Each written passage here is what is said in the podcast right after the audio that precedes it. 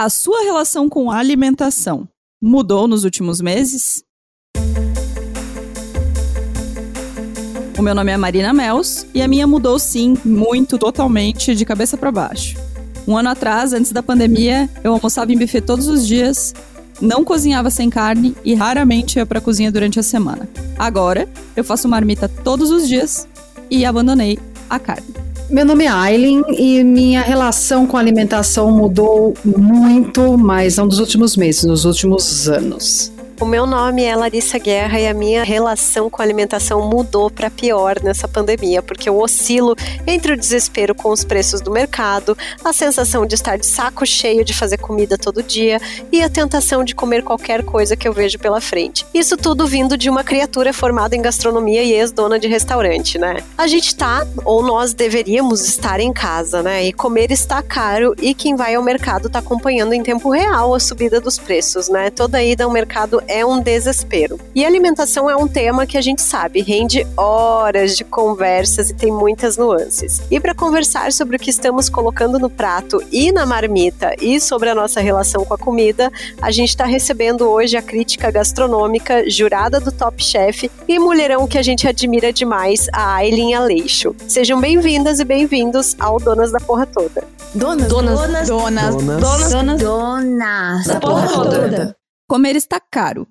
E isso é muito mais grave do que os memes que a gente ama sobre um quilo de arroz valer mais que barras de ouro pode dizer. Desde março de 2020, quando a pandemia chegou ao Brasil, cereais, leguminosas e oleaginosas custam 57% a mais. Óleos e gorduras aumentaram 55%. Tubérculos, raízes e legumes estão 31% mais caros. Carnes subiram 29% e frutas 27%. Esses números são do IBGE a quem possa continuar comendo produtos importados sem precisar calcular o preço do dólar. E tem também quem esteja muito perto da fome e essa triste realidade merece ser aprofundada e a gente não vai falar sobre isso hoje. E tem nós, né, aquelas que estão precisando segurar as contas e buscando alternativas. Eu e a Marina, por exemplo, somos bem adepta das marmitas e isso se acentuou muito nos últimos meses. Mas além desse fator econômico, que já seria mais do que suficiente para a gente repensar os nossos hábitos alimentares, tem muitas outras questões envolvidas no nosso prato: a nutrição, o acesso a produtos, o meio ambiente, o afetivo e por aí vai. E se é para falar de tudo isso, que seja com uma mulher que estuda gastronomia há muito tempo e é uma grande referência para gente. Hoje a gente tem a honra de conversar com a Aileen Aleixo, que é jornalista, que faz críticas gastronômicas lá no site Vice Food e também analisa os pratos do concorrente do reality gastronômico Top Chef, ao lado do Felipe Bronze e do Emanuel Bassolé. Aileen, a gente está muito feliz em te receber aqui, seja muitíssimo bem-vinda. Obrigada e muito obrigada pelo convite. Eu já quero saber, antes da gente começar, porque vamos começar com Exposed, né? Que é desse jeito que a gente gosta. Eu quero saber o que vocês almoçaram hoje. Para começar, assim, leve. Caramba, eu. Então, hoje eu almocei.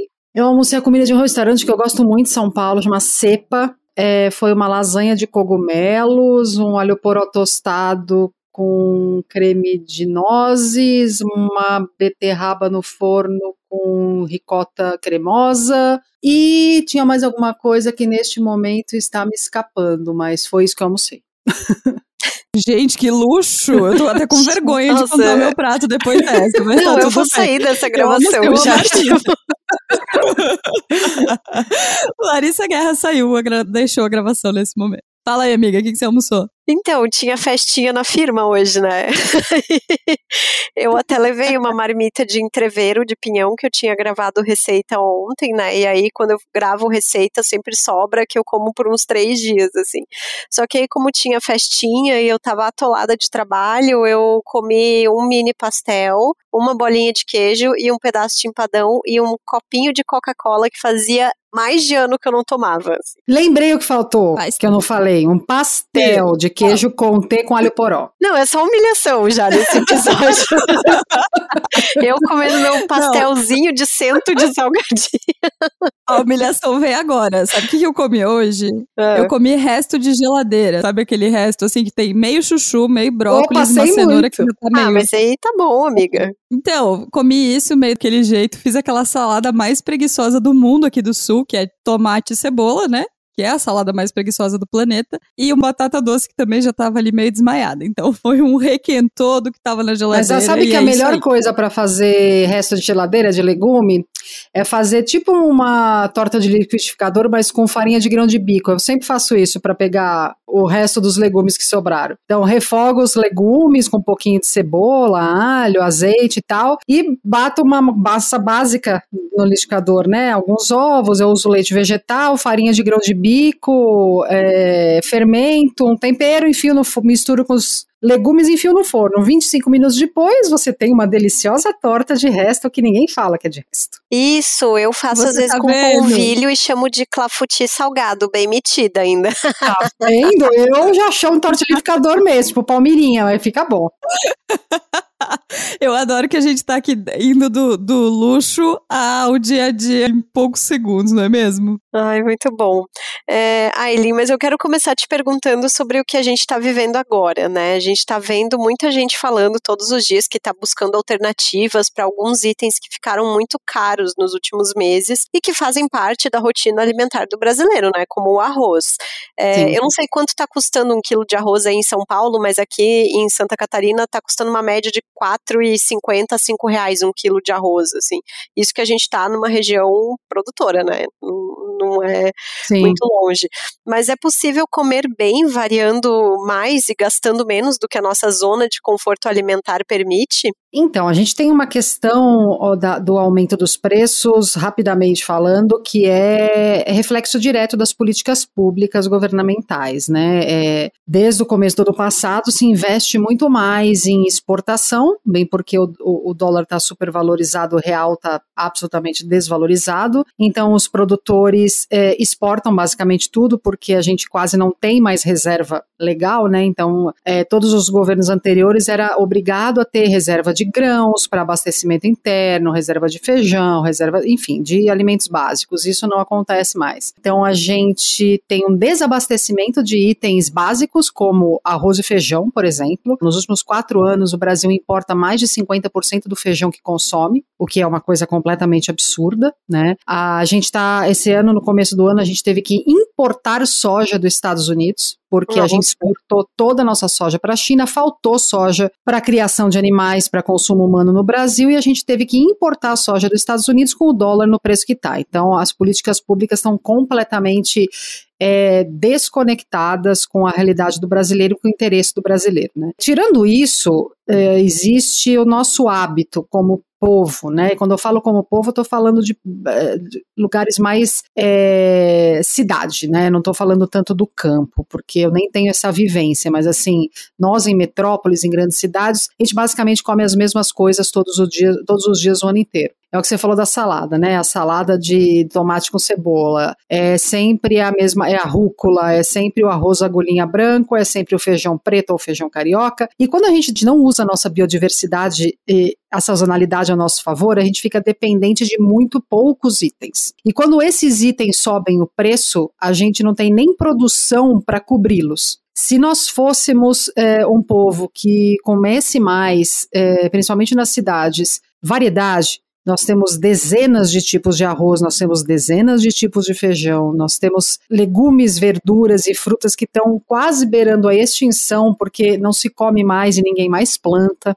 tudo que é sazonal é mais barato porque a oferta é maior. Então, se você come uma abobrinha na época de abobrinha, ela vai custar muito mais barato do que no resto do ano. É, se você come o tomate na época do tomate, a mesma coisa. Então, existe tudo isso. É um, é um completo descontrole de políticas públicas aliado a uma perda de identidade alimentar territorial. Assim, o que comer perto de mim, né, de produtores perto de mim que está na safra porque estando na safra vai ser mais saudável e mais barato. Aí eu já quero tanto comentar tanta coisa. Esse episódio vai ter três horas. Você falou muito de sazonalidade dos alimentos, né? Eu tenho a sensação de que a gente perdeu a completa, completamente a noção do que são os alimentos que são produzidos perto da gente, né? A Larissa falou, por exemplo, do arroz aqui perto né, de Santa Catarina, onde a gente está. É uma região que tem uma super produção de arroz. Mas há outros alimentos que a gente muitas vezes desconhece e que as pessoas às vezes viajam de outros lugares para vir comer esses alimentos e a gente não sabe. Exato. Essa questão da informação sobre gastronomia é uma questão relevante para esse para essa monocultura, para esse monte de, de problemas que a gente vive em relação a preço, em relação à variedade? Quando a gente tem é assim, não existe, isso é uma questão mundial, tirando poucos países, né? Não existe uma educação alimentar em quase lugar nenhum. E os países em desenvolvimento, os países mais pobres, eles são muito mais afetados pela publicidade da grande indústria. Então, o que acontece? A gente começa de 60, 50 anos para cá no Brasil a achar mandioca coisa de pobre. O legal é comer congelado. Nossas frutas não têm valor, porque ah, eu quero é comer kiwi da Nova Zelândia. É, é, esse, esse pensamento colonizado, infelizmente, nunca saiu de nós. Né? Pode dizer que nos últimos 15 anos, na alta gastronomia, tem mudado um pouco, a gente tem falado com um pouco mais de uh, orgulho da, da, dos nossos ingredientes e tal, mas uh, no, na, na maior parte da população, e eu, de novo, estou falando aqui de quem tem dinheiro e poder de escolha para comprar alimento. Eu não estou falando em quem está em situação de vulnerabilidade social, porque esse é um, é um outro assunto, tá? Quem tem dinheiro e poder de escolha alimentar, muita, muitas dessas pessoas ainda carregam esse pensamento colonizado. O que faz o quê? Todo mundo consumir as mesmas coisas. Né, e não dá valor para o que é local brasileiro adora ir para a Europa para comer as trufas de Alba, para comer as frutas vermelhas da, da Alemanha e acha cafona pra cacete comer cambuci em São Paulo entendeu? É, é, ridículo, é um pensamento completamente colonizado. A gente não dá valor para algo que, para mim, é o que tem mais valor no Brasil, que é a nossa biodiversidade. Biodiversidade e alimentação estão completamente ligadas. E quanto menos a gente conhece a nossa biodiversidade, menos a gente coloca ela no prato, menos a gente valoriza e menos ela é plantada pelos agricultores. E daí a gente volta para aquela história, a gente fica refém das mesmas meia dúzias de itens que estão no nosso prato. Quanta, qual foi a última vez que vocês visitaram, antes da pandemia, tá? Porque agora nem dá, mas assim, visitaram um produtor perto de vocês, sei lá, ou pegaram um final de semana e foram visitar uma fazenda que recebe hóspedes, seja de leite, seja de acelga, sabe? É uma das coisas que eu mais gosto de fazer na vida, e obviamente faz um ano e meio que eu não faço, é visitar produtor porque esse contato com o campo faz a gente primeiro valorizar, né? Um pé de alface demora 45 dias para crescer, ele não nasceu para ser estragar no fundo da geladeira. Ele consumiu água, ele consumiu terra, ele consumiu mão de obra humana. Então, quando a gente conhece, pelo menos um pouco, o processo de produção de alimentos, é inevitável que a gente dê mais valor a eles. E quanto mais a gente conhece variedades, assim, sei lá, até seis anos atrás no Brasil, a gente não tinha em lugar nenhum cenoura branca, cenoura amarela, cenoura roxa. Hoje, vários produtores orgânicos já começaram a plantar essas variedades. Beterraba, a mesma coisa. Hoje a gente tem beterraba melancia, tem beterraba branca, tem beterraba amarela. E isso só começou a ser plantado porque existiu uma demanda por parte da gastronomia, dos restaurantes. Daí a alta gastronomia, ela é desconectada da maior parte de tudo que existe, mas ela pode sim ajudar esses produtos entrarem para o mainstream, entrarem para o dia a dia, porque os produtores que fornecem para eles vão fazendo uma quantidade que também vão vender nos mercados. Então tá tudo conectado. Eu acho que quanto mais a gente conhece, mais a gente quer colocar variedade no nosso prato. Primeiro porque é gostoso. Segundo, porque é divertido. E terceiro, porque a gente aprende a, a valorizar mesmo, né? Que é algo que a gente precisa muito, cada vez mais no Brasil, valorizar as poucas coisas que a gente ainda tem de bom. E, e, a nossa biodiversidade é uma delas enquanto ela não for completamente destruída. E a gente só vai ligar para o fato de ela ser ou não destruída se a gente entender a importância dela, inclusive no nosso prato. É, esse rolê de visitar produtor realmente é uma coisa assim que eu recomendo para todo mundo e é muito bom de se fazer, assim. Eu fazia muito na época, né, que eu tinha um restaurante, é, lembro de ter ido para Urubici visitar produtor de fruta vermelha. E aqui mesmo, em Pomerode, né, onde eu moro, a gente tem uma gama enorme, assim, uma cidade super pequena. Gente, você mora em Pomerode, você uhum. já foi quatro vezes na vida para Pomerode? Então, pois é, então, você tem uma noção mais ou menos do que que é, assim. É muito e... tutuca. É, uma delícia, assim, e de, qual, e de certa forma é, a gente tem bons produtores de queijo na cidade, de embutidos, tem produtor de, de folhosas, né, que eu conheço, que eu visito, que eu posso ir direto, já fui de bicicleta buscar alface, sabe? É, então eu acho que eu ainda tenho esse privilégio, né, de conseguir acompanhar um pouco, assim, mas o que eu percebo é mesmo essa pouca variedade, né, de ingredientes, esse medo de provar coisas novas. O meu namorado, que é pomerodense, né, esse, esses tempos atrás a gente estava conversando assim, ele falou: Nossa, é, eu passei a gostar de muitas comidas e a provar muita coisa depois que eu comecei a namorar com você, porque eu, muita coisa eu nem conhecia de ingrediente, assim, sabe? Guacamole, por exemplo, que é uma coisa que eu adoro, que eu sempre faço em casa, é, e coentro, essas coisas que ele nunca teve essa variedade na, na mesa da família dele, assim. E eu percebo que muita gente tem um verdadeiro pavor, assim, de provar qualquer coisa nova. É, mas é muito louco, né? Não é pavor de provar coisa nova, porque essas mesmas pessoas muito provavelmente provam várias coisas novas saídas de pacotinho compradas no mercado. Exato.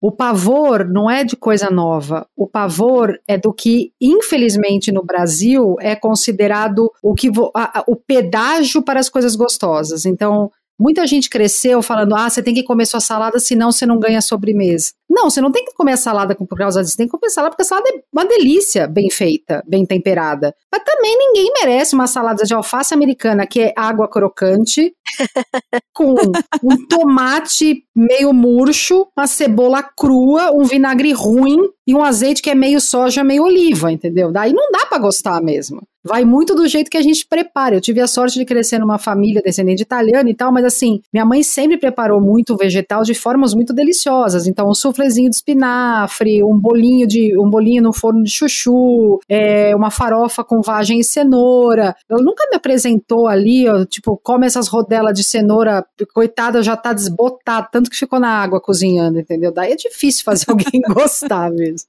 Então, eu sou, eu sou do interior, apesar de estar em Blumenau, eu sou do interior interior mais interior, né, aqui de Santa Catarina, numa região que tem muita criação de, de frango, enfim. E tem duas coisas que eu acho interessantes, assim, que, que tem muita conexão com o que vocês estão falando. A primeira é que lá tem comidas que são comidas de família, né? Acho que toda família tem uhum. a comida que é feita sempre, todos os dias e tal. Mas tem coisas que eu acho interessantes, assim, por exemplo, Teve, já teve algumas vezes que eu comentei com os meus tios, enfim, e eles falaram: "Ah, eu tô um pouco de saco cheio de comer a mesma, sei lá, eu e meu irmão chamamos carinhosamente de Carbofest, que é assim, uma galinhada com aipim, com maionese de batata, com todos os carboidratos possíveis, Sim. e tudo muito gostoso e a gente ama, porque a gente vai uma vez por ano. Então, a gente vai esperando essa comida. Mas quem tá lá e come toda semana? É, não dá. É, tá um pouco enjoado. E aí, a sensação que eu tenho, por isso que eu acho que a informação é uma coisa muito louca, assim, é que com esses mesmos ingredientes que se faz essas comidas, dava para fazer 500 mil coisas diferentes. Sem dúvida. Mas isso não é, mas isso não acontece porque é, essa questão da gastronomia e da comida, muito além da necessidade de alimentação, né? Mas é, mais ligada ao prazer, mais ligada até à estética, assim, né? Ela está se popularizando há pouco tempo com os realities gastronômicos, que eu absolutamente amo, tá? Um parênteses, amo muito todos. Meus favoritos são o The Taste Brasil, que acabou, infelizmente, que era no GNT. Felipe, e Felipe tá Chef. em todos. o, cara, o Top Chef, vou dizer uma coisa pra você. Eu, quando eu não aguentava ficar acordada à noite, eu acordava tipo uma hora mais cedo do trabalho para não perder o episódio da noite anterior, já tava no YouTube, entendeu? Então, é, ele tá bem legal. É, foi bem legal a terceira temporada mesmo, confesso. Gostei. É, então. e eu acho que tem uma, essa, essa questão dos realities gastronômicos tá levando, o que eu vejo da minha família, assim, é que tá levando pro interior um pouco dessa coisa do o que que dá para fazer essas provas que são, né, Masterchef é uma caixa, Uhum. Ou no Top Chef eram os mesmos ingredientes para todo mundo. Então acho que tá dando uma noção assim um pouco menos é, de dia a dia para comida, um pouco mais relacionada a prazer e menos relacionada a uma obrigação, assim. Essa é uma coisa. E a outra coisa que eu e a Larissa conversamos muito, Aileen, eu queria ouvir a tua opinião, é que a gente também identificou que isso é essa, essa questão da. Eu vou usar um termo bem ruim, tá? Mas essa falta de criatividade, que na verdade não é falta de criatividade, é falta de tempo e falta de informação, é, na cozinha tem relação com o machismo também, porque as mulheres são as responsáveis pela comida em 99,9% dos lares brasileiros. E aí você tem que cuidar dos filhos, tem que cuidar da casa, muitas vezes trabalhar fora e ainda ser uma chefe de cozinha sem ter informação, conhecimento nem tempo para isso, nem vontade para isso, né?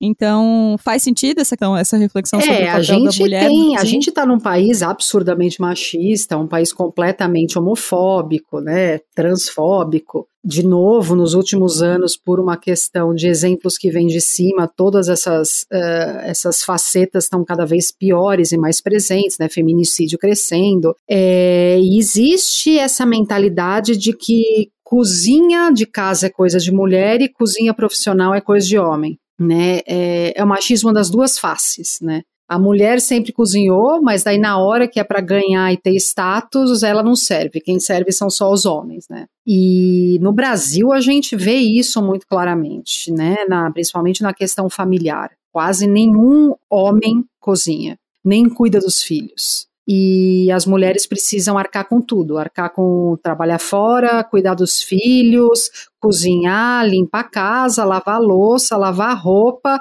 e quando ela não tem que lidar também com o marido abusivo que bate nela, né? Então, eu, por isso que eu falo, quando, quando eu quando eu começo a abordar questões de variar, de usar de outras formas, de visitar produtor, eu estou falando automaticamente de uma classe média, classe média alta para cima, de uma classe média alta para cima, né? Quando a gente fala de uma, de uma fatia imensa da população que é desprovida de escolhas e direitos, né? Eu não tenho como chegar para essa pessoa e falar: "Ah, minha filha, você não sabe fazer chuchu de outro jeito?", porque ela pensa que ela teve sorte de poder ter comprado o chuchu, né? A gente está num país muito desigual. E essa e, e por ser muito desigual, o discurso para uma faixa da, da população não dá para ser o discurso de outra para outra faixa da população. Eu não posso é, é, culpabilizar uma mulher que fica completamente sobrecarregada na vida dela com tudo que ela tem para fazer, porque ela não conhece é, a, o, o legume sazonal.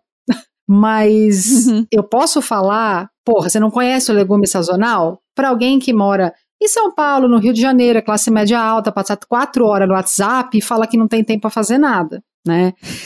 é muito diferente, as, são, são países e realidades muito distintas. O que eu acho que me deixa muito pé da vida é que as pessoas com dinheiro precisam cada vez mais se ligar nisso, porque as escolhas delas podem impactar muito positivamente as pessoas de quem não tem, que não tem escolha. Porque quanto mais o nosso campo for diverso, mais os preços das coisas baixarem, mais oferta de variedade tiver, melhor todo mundo vai poder se alimentar, inclusive as pessoas que têm pouco ou quase nenhum dinheiro. Então, quem tem dinheiro, educação e voz no Brasil tem uma responsabilidade gigantesca, inclusive na questão da segurança alimentar de parte da população. É, eu acho esse ponto foi uma questão que eu e a Marina passamos um bom tempo discutindo, assim, né? Porque ela comentou, fez todo esse resgate da, da alimentação da Carbo Fest da família dela. E aí eu também falei, é, mas aí eu cheguei pra, com esse com essa conclusão, assim, né? A minha avó tem 76 anos e ela é a única pessoa que cozinha numa casa de que moram quatro, cinco, moram mais seis pessoas. E é inacreditável isso, assim. Então, como é que você vai exigir de uma senhora de 76 é, é, anos, absurdo. mal se alfabetizou na vida, que ela invente um prato diferente, que ela produz alguma coisa diferente, sendo que a família inteira basicamente se sustenta com a aposentadoria do meu avô.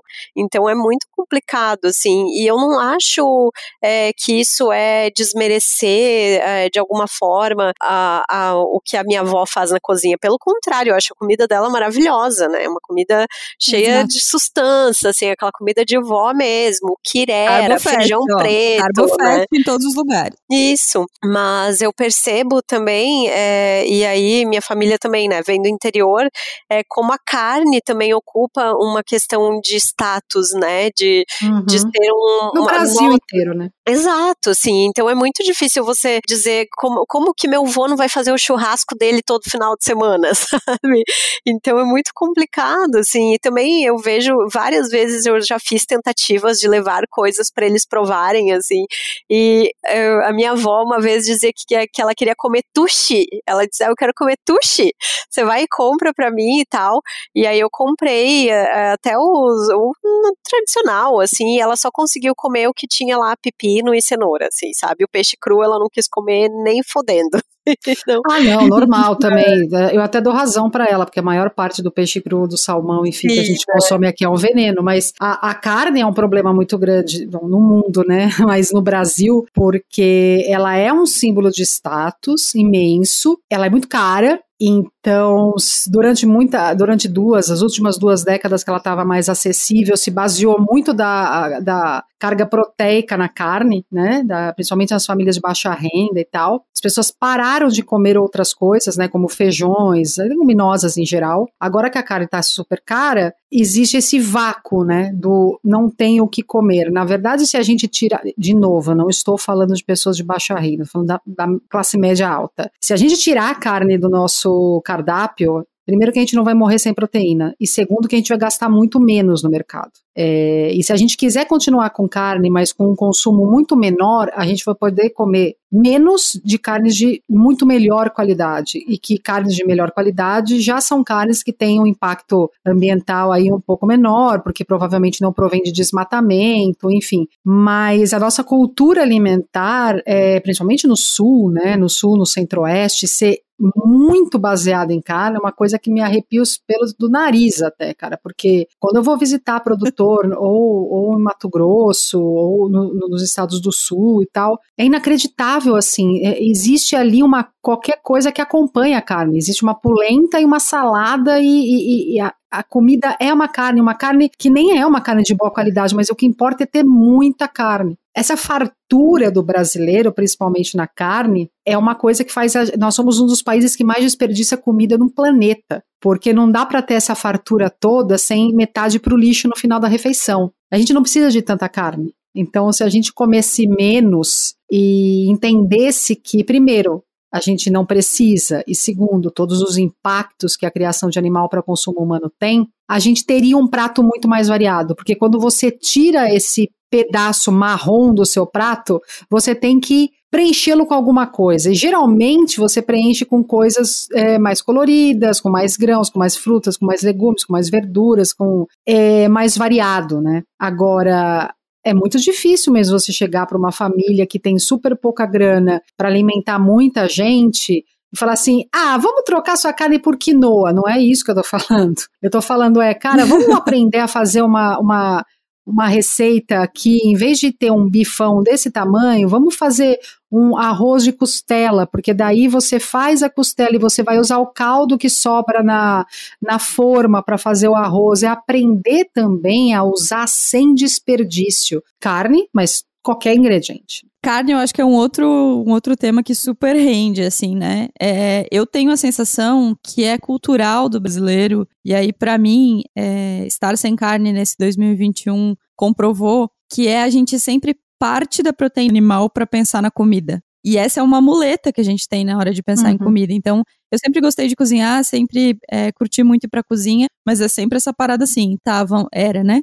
Vamos pensar o que a gente vai comer. Abre a geladeira, vamos ver o que tem de carne aqui, e aí a gente pensa. E aí, quando você tira a carne, também tem um impacto na criatividade, na informação, no como é que. Entende? É como tipo, é que, ferrou, que, que né? O que, que eu vou assim? comer? É tipo, ferrou. É, a sensação tipo, que eu fiquei nas primeiras os 150 semanas mil variedades de grãos, nozes, castanhas, ah. frutas, legumes que tem no mundo. Exato, mas é exatamente porque é a nossa ignorância né? A nossa ignorância que não deixa a gente partir de outro lugar, assim. E hoje, algum tempo depois, já é muito mais fácil para mim. E aí, esses dias, é, eu compartilhei uma foto do meu prato do almoço, que era também essas coisas de, tipo, que sobrou, assim, uma caponata, um homus e coisas sem carne. E eu já sou celíaca e não como glúten. E aí eu compartilhei o prato com uma frase irônicazinha, assim, tipo, ah, nossa, como é difícil e sem gosto comer sem carne e sem glúten, hein? Era uma brincadeira. E várias pessoas vieram me dizer, nossa, deve ser muito difícil mesmo. Elas nem eu, tipo, olharam, tipo, não, né? não é difícil. Exato, não é difícil. Então, acho que tem uma, uma coisa que é muito a muleta, assim, sabe? A carne como uma muleta.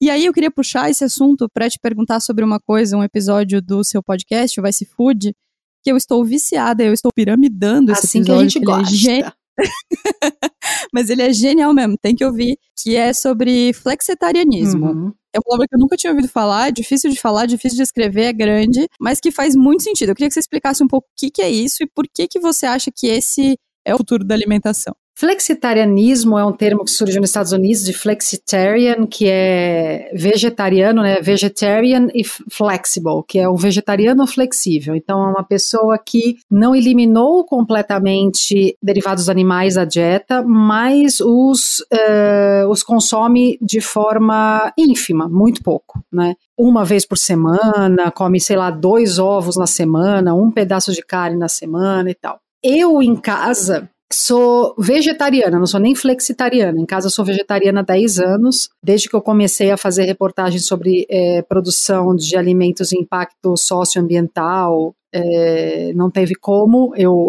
eu não ser, né?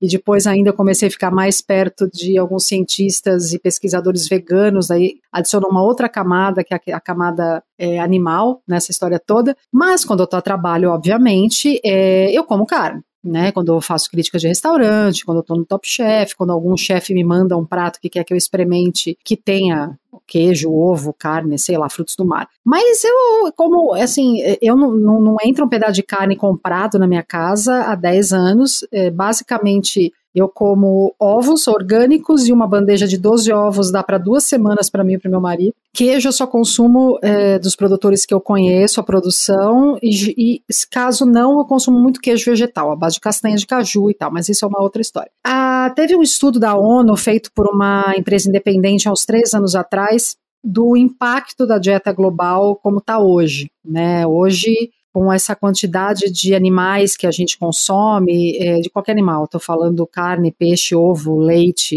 enfim, tudo. A gente está colapsando o planeta.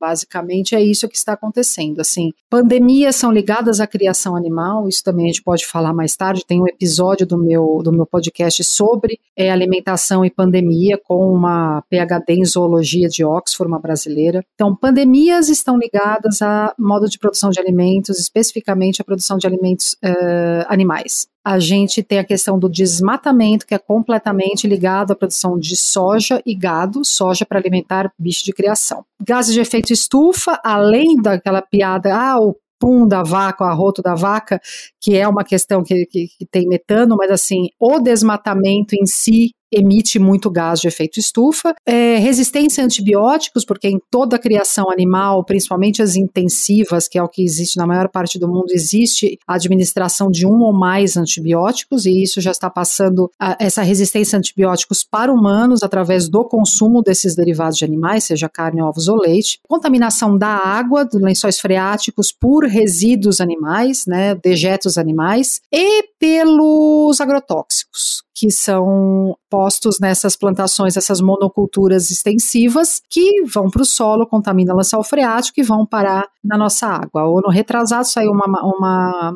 uma reportagem grande na Folha de São Paulo, com um estudo de, inclusive, de água de várias cidades de Santa Catarina. Todas as amostras tinham muitos agrotóxicos na água potável, inclusive agrotóxicos proibidos. Isso antes do novo governo liberar mais 1.024 agrotóxicos nos últimos dois anos. Então, assim, quando você vê tudo isso e entrevista as pessoas, fala, cara, não dá, não dá para eu saber de tudo isso. E isso, ó, nem falei de sofrimento animal aqui, tá? Eu tô me atendo às coisas mais pragmáticas.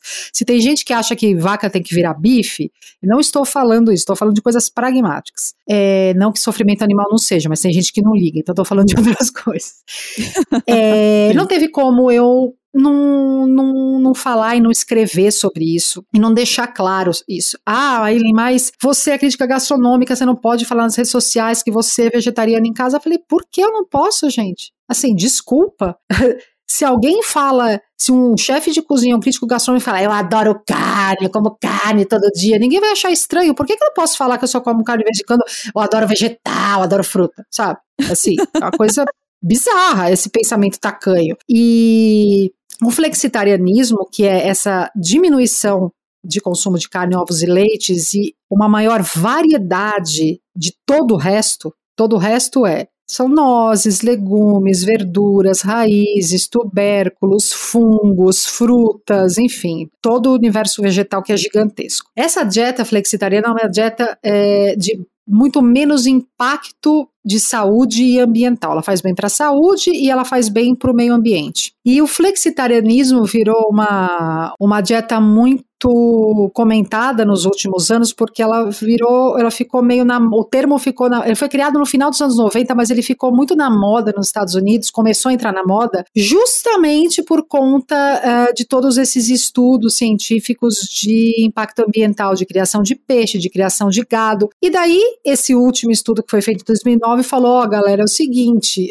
foi publicado pela ONU, né? Se a gente mudar para uma matriz proteica mais vegetal. É uma dieta da. É, é, é, eles falam que é uma dieta da saudabilidade, da saudabilidade planetária e física e humana, porque é uma dieta sustentável. Nessa palavra, ela parece muito esquisita, mas a sustentabilidade é só assim, o que, que tipo de atitudes a gente consegue ter por muito tempo sem esgotar os recursos. Então, se a gente pensar no planeta como uma conta corrente, o que a gente está fazendo hoje é tirar todo o dinheiro, a gente já está no negativo, muito negativo. E a gente não está pondo dinheiro nessa conta de novo. Então a gente está vendo o quê? A gente está vendo aumento da temperatura global, derretimento de geleira, aumento do nível dos mares, é, cada vez mais gente resistente a antibiótico, e tudo isso tem muito a ver com o modo de produção de alimento. Por isso que o flexitarianismo é,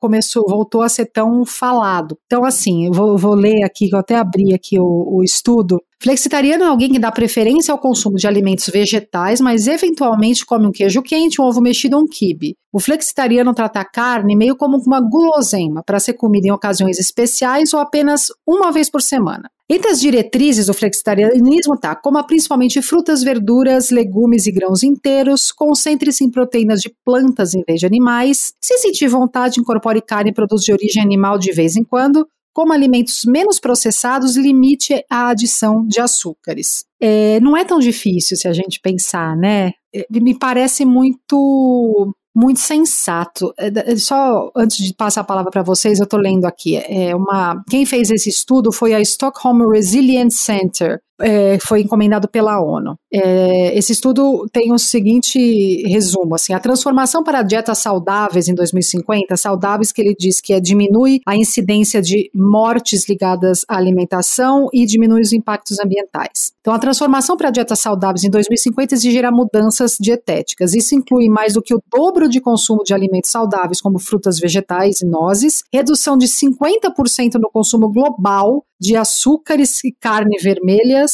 Tem outro, os americanos precisariam comer 84% menos carne vermelha, mais seis vezes eh, de feijão e lentilha. Então a gente come muito mal. Essa ideia de que comer carne é tudo que a gente precisa é uma bizarrice, ela não fecha a conta, ela não fecha. A, a coisa que mais mata no mundo hoje, quer dizer, hoje é Covid, mas assim, em termos gerais, é, são doenças relacionadas a dietas é, infarto relacionado à dieta, cânceres relacionados à dieta, hipertensão, diabetes, e muito disso tem a ver com o consumo de derivados animais, sejam puros ou processados, né? Ou presunto, salame, etc, etc e tal. É, então é por isso que o flexitarianismo se tornou de uns anos para cá um termo tão corriqueiro entre os cientistas e agora na mídia, é, até na mídia brasileira você já vê bastante usar esse. Sem nem saber disso, era mais ou menos essa minha vibe, assim, era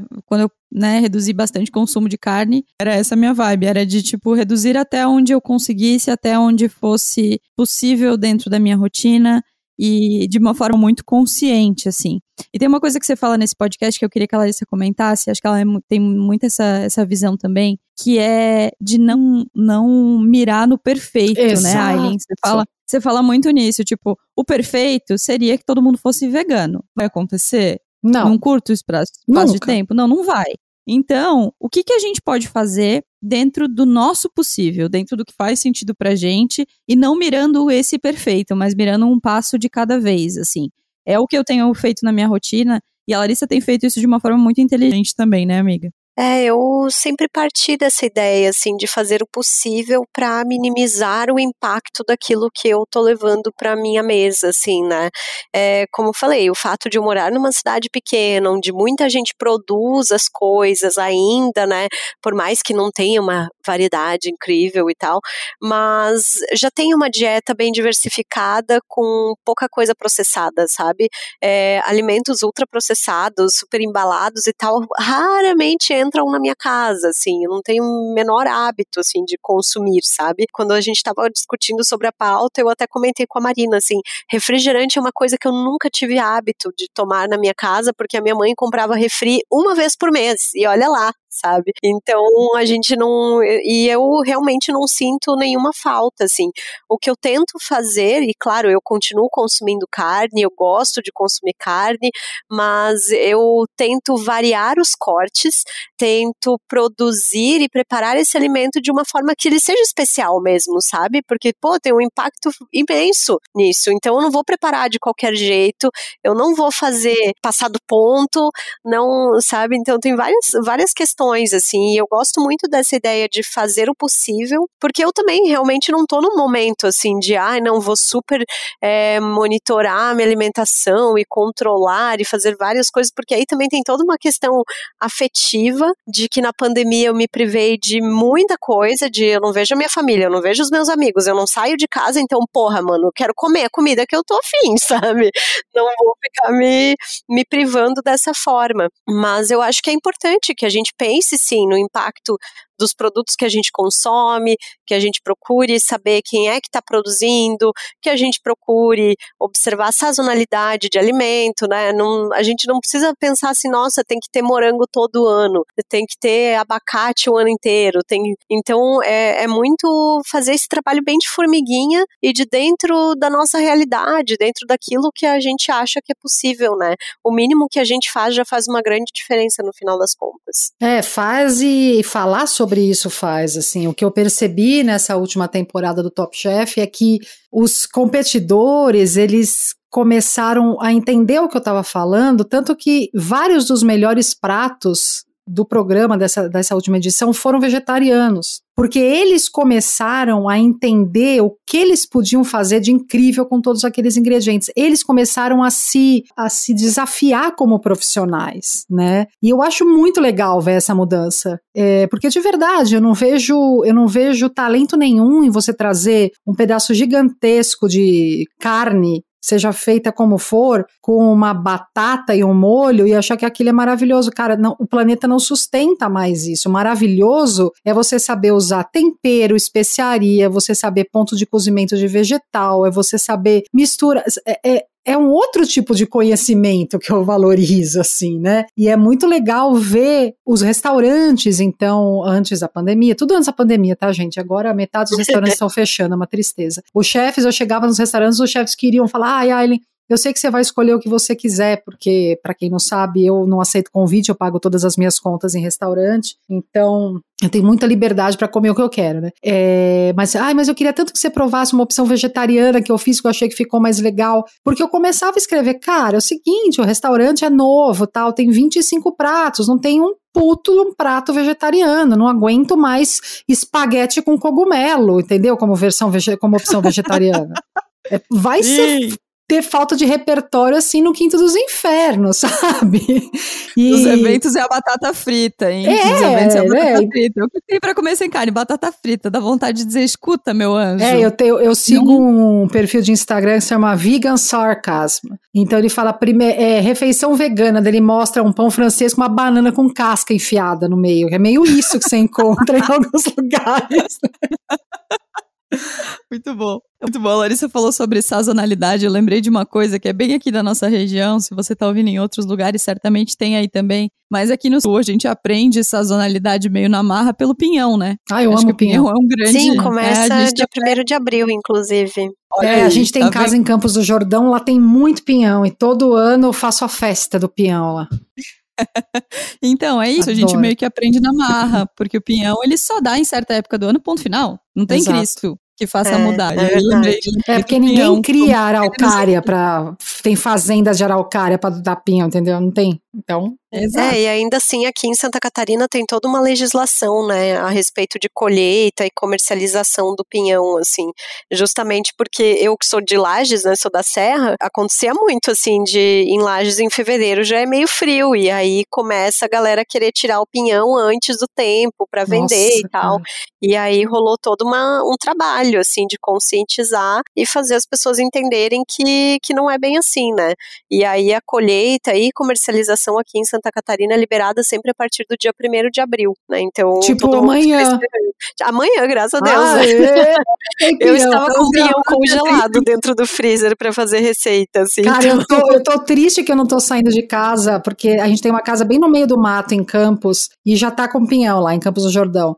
Mas por causa da pandemia, meu, eu tenho quatro gatos aqui em São Paulo, no apartamento. É, é grande, mas enfim, são quatro gatos. É, e obviamente eu dei folga para a diarista que trabalha comigo durante um mês por causa do pico da pandemia. Então eu não posso viajar, porque senão os gatos eu deixo com quem? Mas a vontade que eu tô de ir para Campos do Jordão colher pinhão, minha gente, vocês não têm é. noção. É maravilhoso, né? Eu amo também. Faço várias receitas com pinhão, assim, que a minha família também fica meio, nossa, não tinha ideia que dava para fazer e tal. Mas para fechar esse papo, tem uma frase sua que ficou muito marcante, que é o que comemos molda o mundo.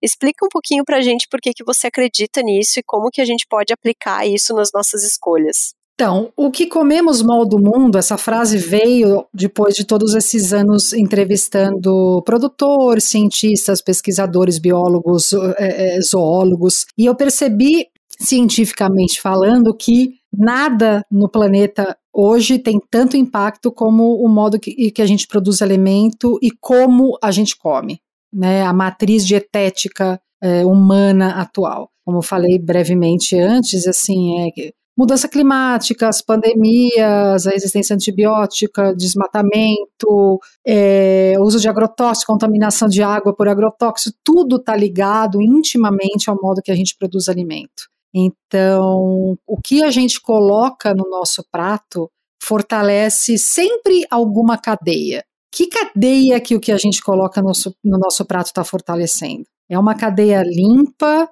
de pequenos microprodutores ou grandes produtores sensatos que tentam ter o menos impacto possível, não exaurem a terra, promovem a biodiversidade, ou é uma cadeia de destruição, de desmatamento, de extermínio de povos originários para plantar soja. O, a gente tem muita pouca conexão do macro na nossa vida é muito louco pensar que até muito poucos anos atrás, eu que escrevo sobre gastronomia há, sei lá, 15 anos, 16, quase, sei lá, perdi a conta.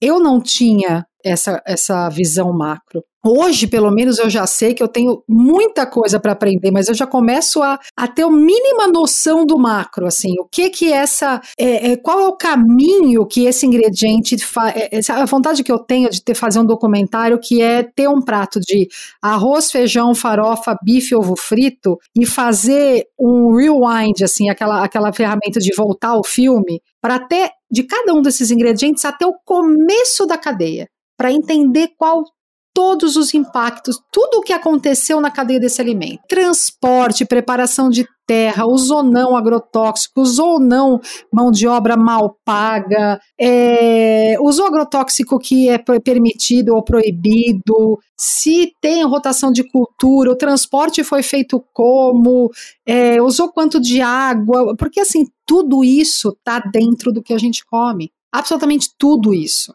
O ar que a gente respira está dentro do que a gente come, porque se a gente tem um, um, modo de produção de alimentos em que os alimentos precisam viajar centenas e milhares de quilômetros para chegar ao seu destino, a gente está poluindo. É muito louco pensar nisso. A água que a gente está bebendo tem tudo a ver com o que a gente come, porque dependendo do tipo de produção que tem perto, nos rios, nos lençóis freáticos, principalmente para quem mora no campo, tudo que está sendo jogado na terra é inevitável, vai parar em lençol freático, gente. Assim, não existe filtro para agrotóxico, né? É, a gente está bebendo aquilo. Então, a gente é o que a gente come. As minhas células literalmente se alimentam do que eu coloco como alimento no meu corpo.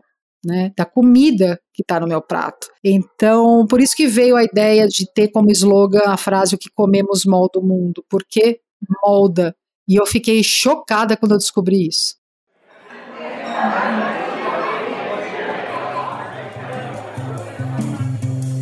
Chegamos então à nossa mesa de bar, aquela mesa onde a gente queria estar nesse momento, cercado daquelas friturinhas maravilhosas e cervejinhas geladas e amigos. Mas enquanto essa vacina não vem, vem logo, pelo amor de Deus. Vamos às indicações daquelas coisas que a gente tá vendo, que a gente tá ouvindo, que a gente tá lendo e que seriam tema das nossas mesas de bar por este Brasil. Quero lembrar vocês que a nossa campanha lá no apoia.se barra Donas da Petuda segue aberta. E, inclusive, nossos amadíssimos apoiadores não perdem por esperar a lindeza que vai chegar por aí nos próximos dias. Vem aí, não é mesmo essa guerra? Isso aí.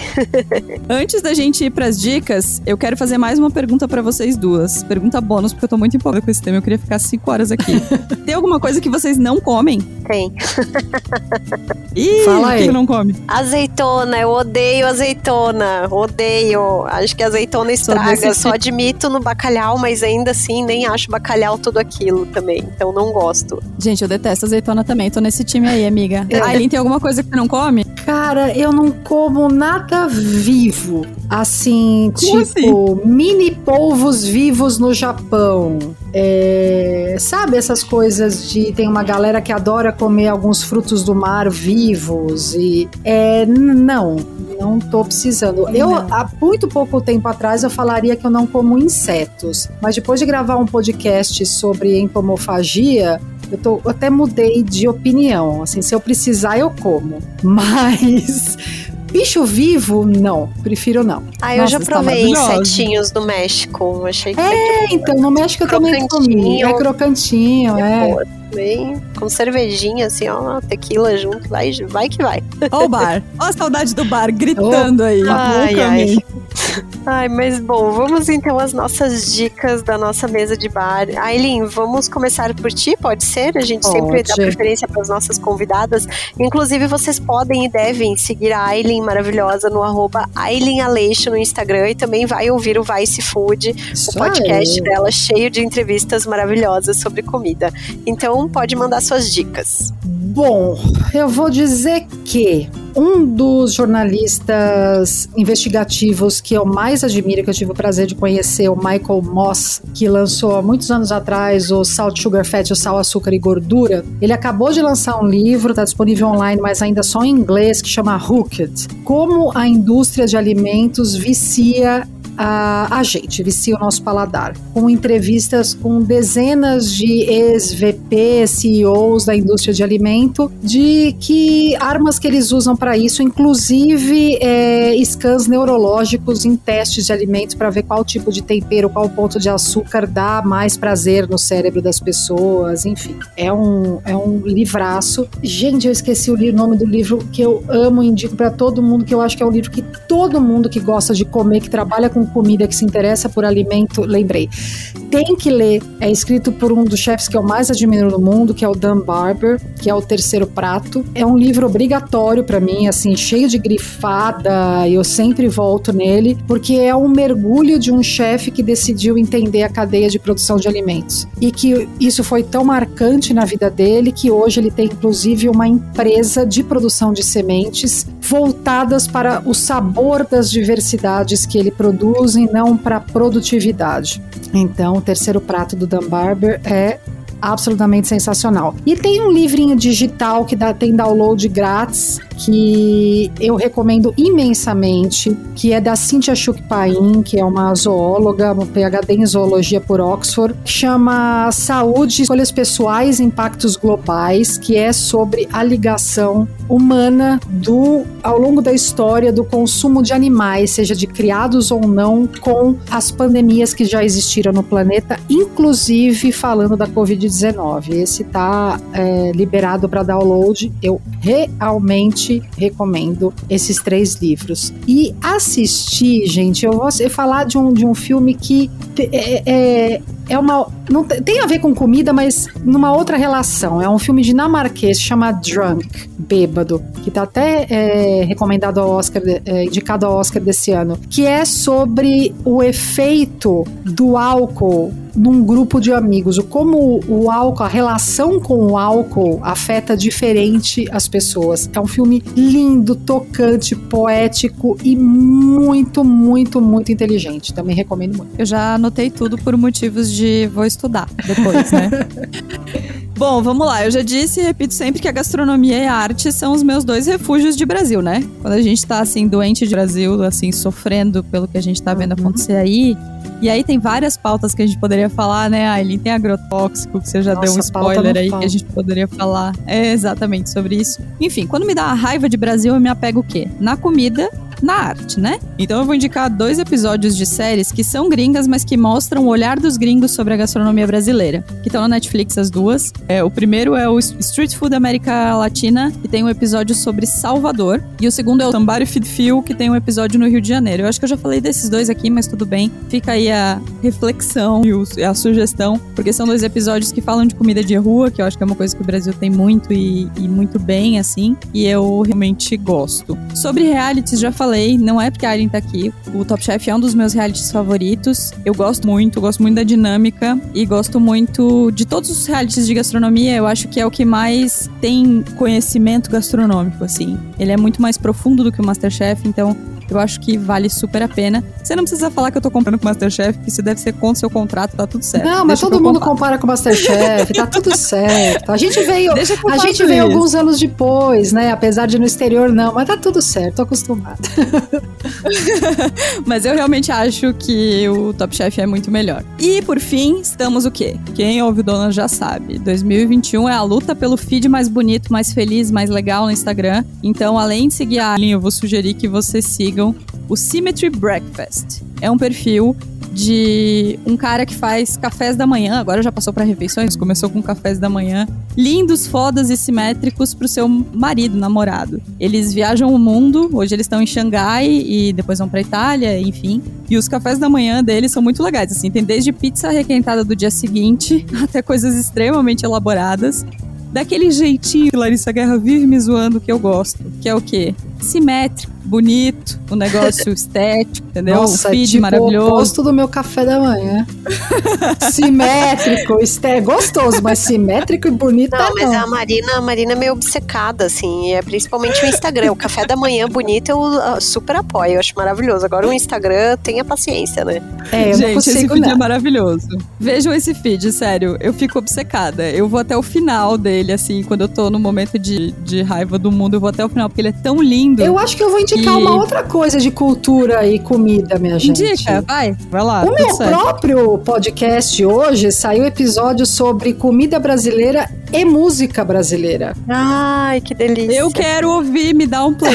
Dá licença, eu tô, eu tô saindo aqui, gente. Eu entrevisto um músico que eu gosto muito, que é super jovem, tem 28 anos, que é o Alan Bernardes. É foda, canta lindamente, compõe lindamente, é um puta letrista. E a gente fala sobre a relação da música brasileira com a comida. Cara, você me lembrou uma outra coisa. A gente vai ficar no mesa de bar pra sempre, tá? Vai dar 10 horas da noite e nós vamos estar aqui. É, uma outra coisa que eu achei muito legal, esses dias eu achei uma playlist no Spotify que era música sobre comida. Ah, é a minha, não é do Vice Food? Eu tenho uma, tá aí, Vice Food, comida, bra... comida e música brasileira. Tem playlist no Spotify, você me lembrou. Aí. Gente, isso, então eu devo ter achado a sua e não, não me dei conta que era sua. Que era muito bom. Eu fiquei pensando que eu sou, gosto muito de samba e o samba tem muita relação com comida, né? Tá. Música sobre feijoada, tem música sobre farofa, tem música eu sobre. Eu acho que essa playlist era minha com, do Alan, com o Alan. Olha aí! Eu tô então, achando que é, minha gente. É uma playlist Ai, bem legal. Gente, muito alinhadas, muito alinhadas nesse, nesse podcast. Enfim, amo, amo música e comida. E se você tá aí ainda, só ouve as dicas da Larissa, depois você vai lá e dá o play no podcast da, da Aire. Larissa, vai lá, conta suas dicas, Gente, senão a Ali vai ficar aqui. Eu vou dar três dicas de Instagram, porque acho que existe toda essa febre de comida de Instagram e etc, etc. Mas são três perfis que eu gosto muito por diferentes motivos. O primeiro é o arroba no Insta. Ele é um chefe pesquisador do Instituto Brasil Agosto. E o Insta dele é perfeito para a gente pensar sobre os ingredientes, sobre riqueza culinária, sobre o impacto do nosso prato na sociedade, no nosso cotidiano. E outro Instagram que eu amo, vivo trocando figurinha com ela também, é Patrícia Scarpan. Ela é autora do blog Technicolor Kitchen, que fala sobre séries e comida, mas é uma comida mais afetiva, bolos, salgados, pães, coisas bem gostosinhas para aquele momento é, de afeto, assim, um, não, pro, não tanto a comida do seu dia a dia, assim, né? Mas tem várias receitinhas dela que eu amo e sempre faço aqui em casa e, e ela também tem uma vibe bem pistola que nem eu, assim, quando a gente se junta, às vezes no Instagram é meio perigoso até. E aí também quero indicar o arroba sem medida, que é o perfil da Larissa, Larissa Januar. Larissa, adoro a Larissa. Maravilhosa, né? Eu amo os reels que ela faz, tem várias receitas, várias dicas super rápidas, super simples, de uma linguagem bem descomplicada. E eu não sei se eu posso fazer um jabá da minha pessoa aqui, Marina, né? Eu ia falar do Lari na cozinha agora. É, porque eu lembrei disso agora, assim, também, né? Lembrei que eu tenho um perfil, não é? É, eu lembrei que eu tenho um projeto dentro da rádio, né, que é o Lari na Cozinha, que toda semana a gente produz receitas. Então agora eu tô fazendo uma temporada de receitas de família e inclusive a receita de entreveiro de pinhão é a receita da minha família, é a receita que eu fazia no meu, no meu restaurante e que tá entrando no ar agora essa semana enquanto a gente tá gravando, assim. Mas tem várias receitas e aí é mais uma comida de fim de semana, aquela comida gostosa, assim, pra você fazer no seu tempo na sua casa. Gente, não é porque é minha amiga, mas o Lari na Cozinha é muito legal, tá? Real, real, eu ia falar dele agora. Então, é, e eu produzo tudo sozinha, edito sozinha, então vão lá, dê o seu clique. Valorizem, por favor. É, isso aí. Dê o seu biscoito pra essa mulher maravilhosa que eu tenho a honra de chamar de amiga, tá, galera? Vão lá. E assim, eu queria só deixar claro que eu já comi todos os pratos, sinto muito pra vocês, tá? Mas às vezes eu recebo quentinha, já que a gente não tá podendo se ver, então às vezes eu recebo quentinha dos pratos. Eu sugiro que você vá, porque eu posso atestar a qualidade das receitas. É, Aileen, muito obrigada. A gente poderia ficar aqui 50 mil horas. Eu já quero um quadro Aileen no Donas para sempre, toda semana. É, o quadro assim: o que você gostaria de não ficar sabendo sobre sua comida, mas ficará do mesmo jeito? Meus amigos que falam isso, falam assim: você acabou com a minha vida. Depois que eu te conheci, eu não como mais salmão diminui o churrasco. Todo fica assim, se é culpa é sua. Eu falei, gente, eu, eu, só passo a mensagem do que está acontecendo lá fora no mundo. Eu não tenho culpa de nada. Nossa, que toda essa culpa seja. Que a culpa seja sempre essa, por culpar a verdade para as pessoas. Tá tudo certo. Tá tudo se certo. É culpa, Mas muito obrigada pelo convite, foi ótimo. A gente que agradece, continue arrasando. Logo você virar pro Dex Blumenau, quando essa vacina vier, você virar. E aí a gente vai lá na Larissa e vai fazer ela fazer as receitas do Live na cozinha pra gente. Ai, um beijo, gente. Obrigada. Um beijo. Tchau, tchau.